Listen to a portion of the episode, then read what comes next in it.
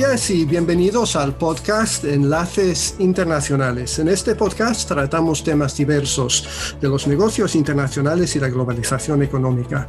Exploramos el impacto que tienen estos temas en nuestras vidas diarias a través del consumo, el trabajo y los viajes. Hablamos con empresarios, ejecutivos, diplomáticos y académicos de todo el mundo para conocer y aprender más sobre estos asuntos apasionantes y tan relevantes en los tiempos actuales. Hoy vamos vamos a hablar con el profesor Marc Sachon del IES Business School en Barcelona. Marc es profesor ordinario del Departamento de Dirección de Producción, Tecnología y Operaciones. Cuenta con un doctorado en Ingeniería Industrial y la Gestión de la Ingeniería de Stanford en Estados Unidos y un MBA del IES eh, en España.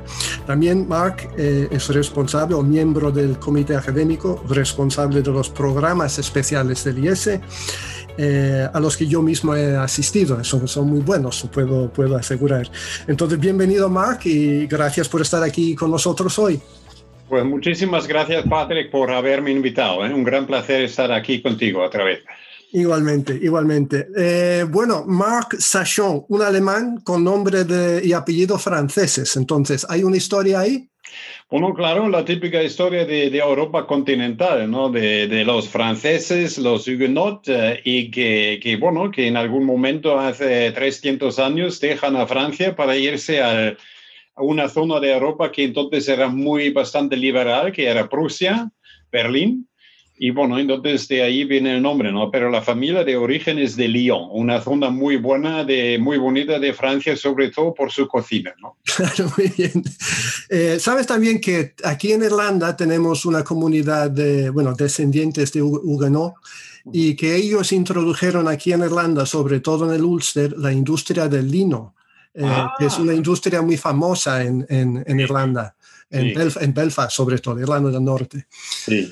Entonces, muy bien. Bueno, ¿y cómo llegaste eh, de ser ingeniero en Alemania a ser profesor de una escuela de negocios en España? ¿Cuál, es, cuál fue la trayectoria? Bueno, una trayectoria que en mi vida es un poco rara, no como mi familia también, ¿no? Pero eh, tiene que ver con el hecho que yo cuando hice mi primer, digamos, grado académico de maestría en ingeniería, ingeniería, eh, ingeniería aeronáutica, ahora en Alemania, en Stuttgart, pues eh, para financiar mis estudios estaba trabajando durante muchos años en IBM. ¿no? Ah.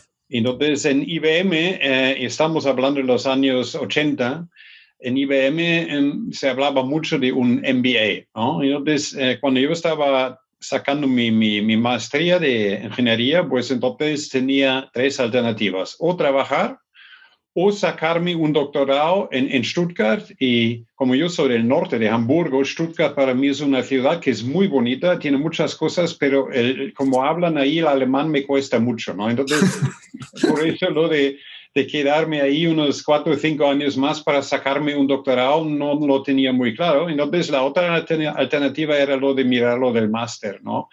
Y entonces, eh, y este gracias a IBM, ¿no? Porque ahí en IBM estaba trabajando en la sede de IBM de, de Alemania, que estaba entonces en Stuttgart, cerca de, de la universidad. Y pues entonces em, entré en el tema y como buen ingeniero me puse a hacer análisis y me di cuenta, hombre, que en Europa, que entonces había en realidad tres, tres o cuatro um, business schools realmente buenas, ¿eh? en Inglaterra, en Francia, en España y en Italia. Um, y como ya sabía bastante bien hablar en inglés por haber vivido en los Estados Unidos muchos años, pues entonces decidí pues lo de Inglaterra, Londres no, y lo de Italia, dentro de, poco tiempo también me di cuenta que no, entonces me fui a visitar a INSEAD y al IES. Entonces al final en el IES me trataban de una forma muy agradable y por eso decidí irme al IES para sacarme el, MBA. ¿Y, qué es lo que diferencia al IES de otras escuelas internacionales de, negocios y cuál ha sido su, la clave de su éxito y su reputación internacionales? Pues este te podía dar en una charla muy larga y de marketing y no sé qué, no sé cuánto, pero no lo voy a hacer. Te voy a decir, te voy a explicar lo que me ocurrió a mí, ¿no? Estamos hablando del año 91 En el año 91, en unas vacaciones de verano, estaba en el sur de Francia con mis padres y mi hermana y amigos, de hecho, de Inglaterra. Y entonces me, pues me acerqué al, al IS en pleno julio para verlo, ¿no? Entonces, antes de decidir, hombre, si me voy a ir a Francia o a España para sacar, sacar el MBA, ¿no? Y, llegando al IS, y estamos hablando ya, creo que era en junio, que ya casi no había clases, habían cuatro personas en el campus, más algunos alumnos y tal, pero la persona que me, que me digamos, recibió en el IS, una señora tal Pat Robinson, de hecho también del Reino Unido, ¿no? Em, incluso, no sé si el Reino Unido o Irlanda, no recuerdo perfectamente, ¿no? pero súper amable, súper amable, y por el hecho de recibirme de una, de una forma muy amable, darme una vuelta al campus, hablarme de las cosas que diferencian el IS y una de las cosas es exactamente la atención al, individuo, ¿no? Y este fue una, un, digamos, una gran diferencia a lo que había ocurrido cuando yo me fui a visitar otras escuelas donde me trataban como, no sé, como un número, ¿no? Y entonces, además, también, si ves el campus de, de, del IES en Barcelona con la visa de, de, Barcelona, del Mediterráneo y tal, es, bueno, que, bueno, tú has estado, ¿no? lo he disfrutado, sí, lo he disfrutado, sí, en los descansos. Sí, también, ¿no? Entonces, este fue la razón, pero al final ese es como un hilo conductor, ¿no? Que ahora ya estamos casi 40 años más tarde y, sigue siendo este uno de los grandes, digamos, temas diferenciales del IS en, en el mundo de, los, de las escuelas de negocio, que siempre intentamos eh, hacer todo lo que sea para que el cliente o el participante esté cómodo, ¿no? y, y, hay muchos detalles también yo, hoy siendo profesor, llevando programas como director académico y tal y cual, realmente estamos dando ¿no? más allá, vamos mucho más allá que muchas escuelas demás en términos de realmente hacer al cliente, el participante sentir, hombre, realmente estamos a tu plena disposición. Muy bien. ¿Y, cuál es el perfil ideal o típico de un estudiante, estudiante del, del IES? Bueno, depende del programa, ¿no? Es que en el IES, en grandes rasgos, tenemos dos, dos patas en el IES, ¿no? Por un lado, tenemos los programas MBA, ¿no?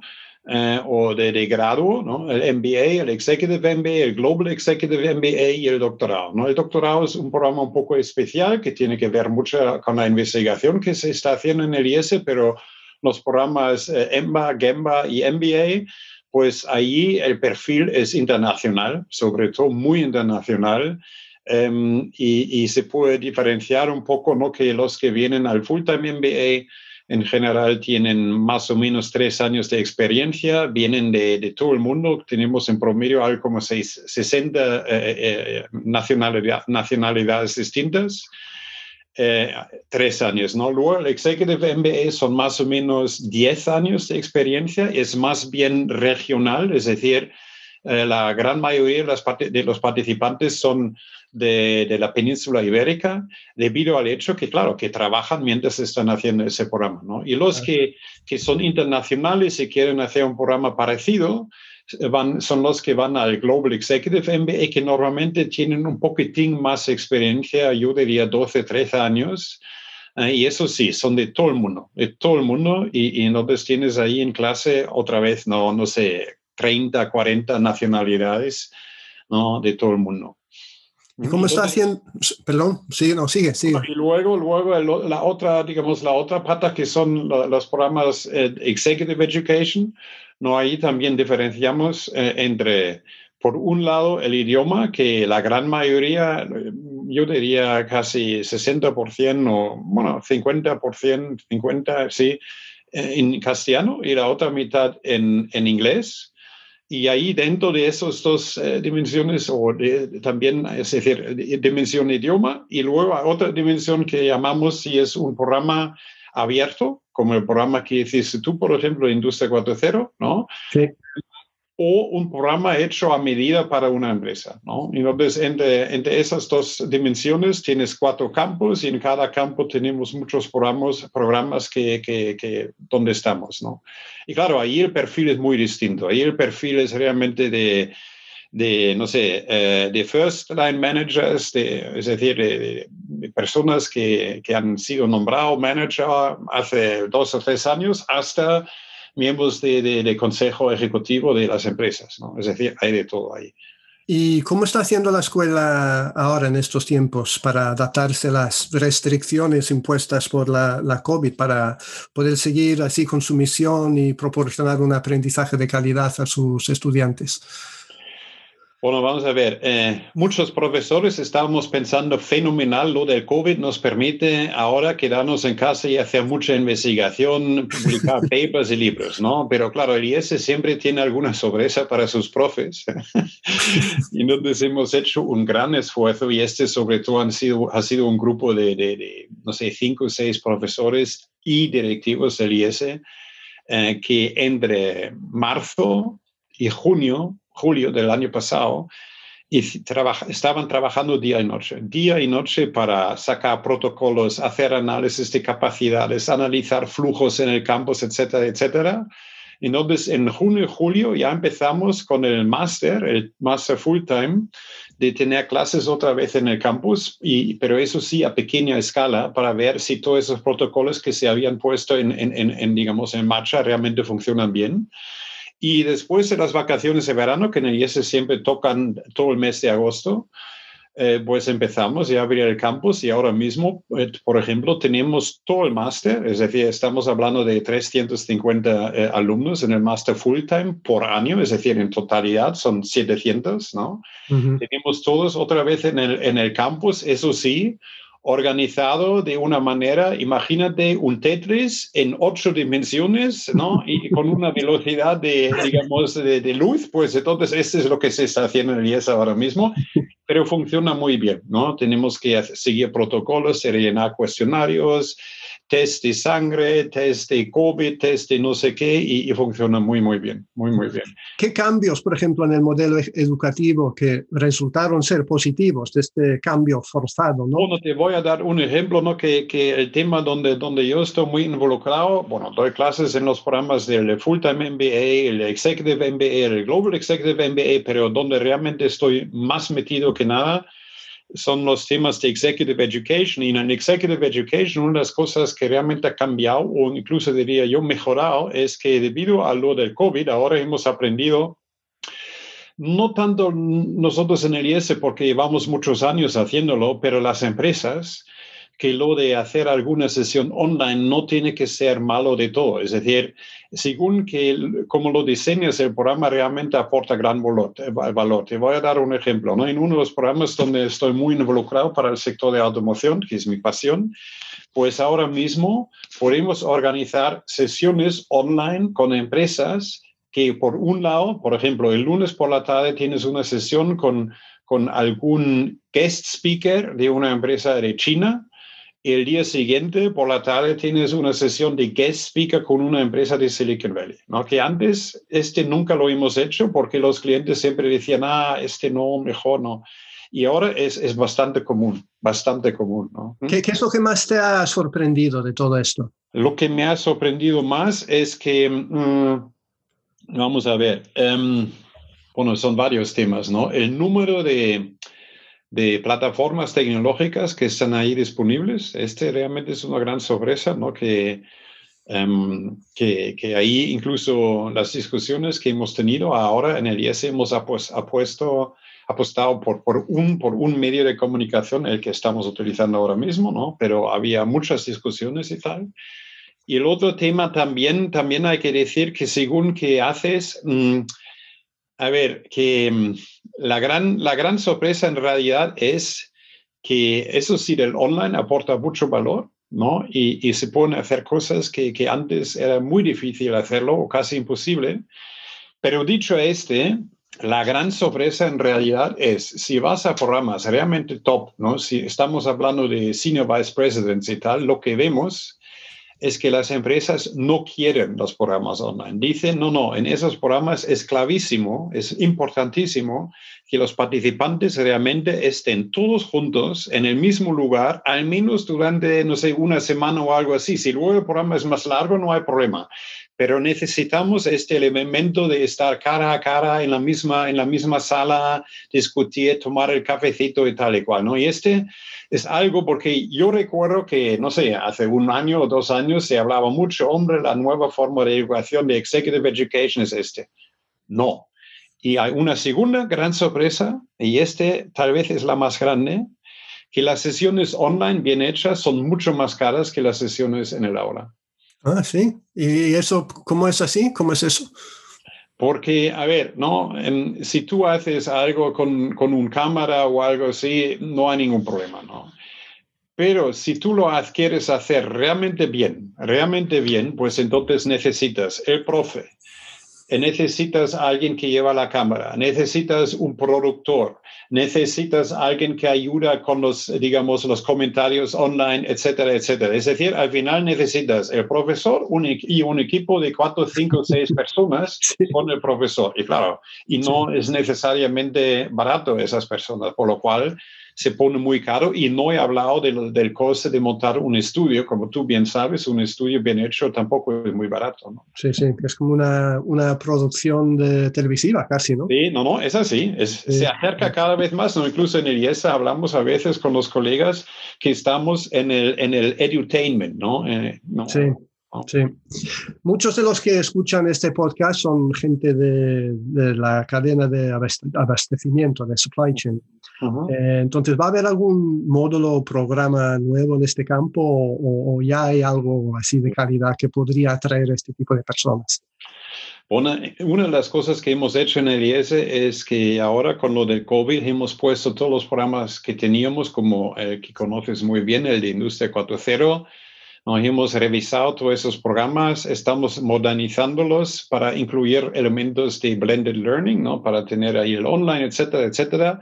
Y entonces hemos empezado con un número reducido que ya está listo, que ha salido, y detrás vienen algunos más. En estos momentos, no sé, el programa de supply chain en sí nunca hemos tenido algo 100% solamente dedicado a supply chain. Eso sí, teníamos un programa que, hemos hecho durante 10 años o más, eh, llamado Operational Excellence, ¿no? que va en esa dirección. Y este también estamos rediseñando, pero que no me preguntes ahora mismo cuándo se va a lanzar, porque claro, ahora mismo estamos en ese proceso de rediseñar Learning Journey, trabajar con productores para hacerlo del online, hacer mini vídeos y tal, es, es, todo, es todo mucho trabajo, mucho trabajo. Vamos, a, vamos a cambiar un poco de, de, marcha ahora, vamos a dejar el IS a un lado y quería preguntarte sobre las tendencias más destacadas que ves tú en la industria ahora mismo, mm. en las que nos deberíamos fijar de cara al, futuro, bien sean tendencias existentes antes de la COVID o bien aceleradas por, por ella? ¿Y qué te parece? ¿Qué, ¿En qué nos deberíamos fijar? Bueno, yo creo que el tema que antes ya estaba en el plan del mapa del COVID, antes del COVID, lo de la digitalización se, se ha acelerado de forma notable, ¿no? Em, que muchas empresas ahora se han dado cuenta, ¿no? Que, mm, para darte otro ejemplo, ¿no? Este, este de, de una persona muy, muy alta en una empresa de, gigantesca de automoción, pues que me ha comentado, mira, Mark, lo, de, lo del, del, COVID realmente tiene una cosa que nos hemos dado cuenta de este de subir al avión para bajar a Brasil, para hacer, asistir a una reunión con el equipo de gestión en, en, en Sudamérica eh, y estar ahí un día solamente reuniones y después volver otra vez no tiene ningún sentido porque ahora lo hacemos online. ¿Y cuál es la ventaja? Número uno, estamos, eh, si tenemos dos horas online, desde el primer momento ya estamos en el tema. Es decir, ese típico hombre, vamos a tomar un cafecito y todo este ya no se hace.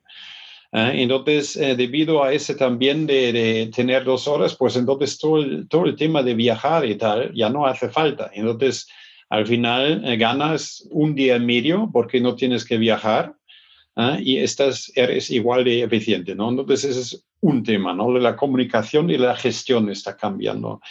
El otro gran tema que estoy viendo, sobre todo en el sector de automoción, eh, y, ahora mismo en esos momentos tenemos un ejemplo muy bueno debido al hecho que hay una fábrica de chips en, en Asia que tiene problemas de suministro debido a temas que tienen que ver también con lo del COVID de forma indirecta.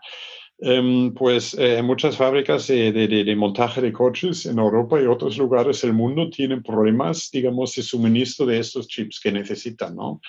Y por eso vemos en el sector de automoción, pero también obviamente en el sector farmacéutico, que hay cada vez más discusiones, hombre, tenemos que reindustrializar, tenemos que aumentar las capacidades industriales en Europa. ¿no? Y para mí ese es el gran, gran tema. No hay que hablar en Europa de Alemania o Francia o España o Irlanda, hay que hablar de Europa. Porque solamente como Europa tenemos, digamos, un chance para, para competir con China y los Estados Unidos, ¿no? Y entonces, este es lo que, lo que está pasando ahora mismo y hay mucha, mucha discusión de este, mucho análisis, mucho también ver las tecnologías que pueden aportar, ¿no? Y para mí ese será uno de los grandes temas del futuro, ¿no? De los próximos 10, 20 años. Sí, y esto nos lleva a la siguiente pregunta sobre la globalización. O sea, yo pienso que estamos en una ola de globalización que empezó como en los años 70 y parece que en los últimos cinco años así estamos eh, como entrando en marcha atrás de alguna manera con Trump y con las guerras comerciales, el Brexit y ahora la, la COVID. Entonces, eh, desde tu punto de vista, ¿vamos para atrás? ¿Estamos en transición? ¿Estamos un punto muerto? ¿Cómo, cómo lo ves tú? Bueno, yo pienso que lo que está detrás de todo eso, sobre todo, es China, ¿no?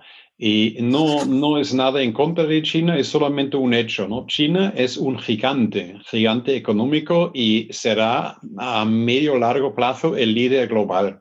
No, los americanos tienen que darse cuenta que no hay manera de, de parar a China.